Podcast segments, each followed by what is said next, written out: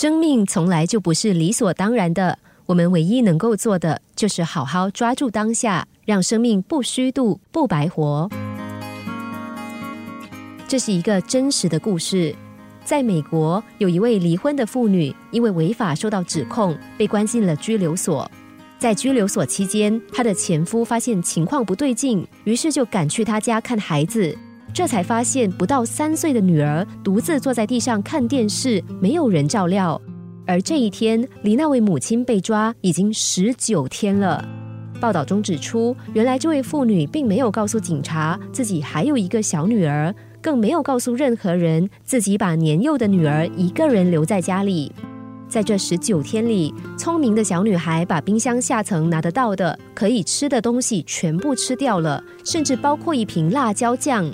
新闻记者除了谴责这位狠心的母亲不道德和不负责任之外，更是惊叹于女孩的求生本能。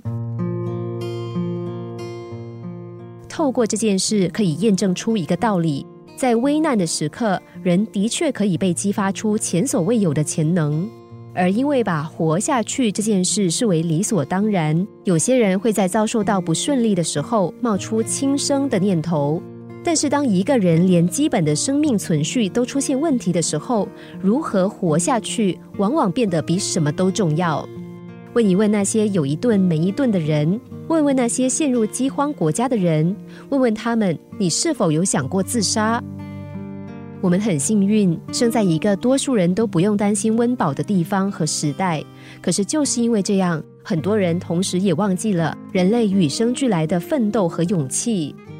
生命从来就不是理所当然的，对很多人来说，要靠无穷尽的奋斗、对抗、折磨，才能够换得一天的生命。即使是富足的人，也永远不知道什么时候自己会面临同样的命运。所以，我们唯一能够做的，就是好好的抓住当下，让生命不虚度、不白活。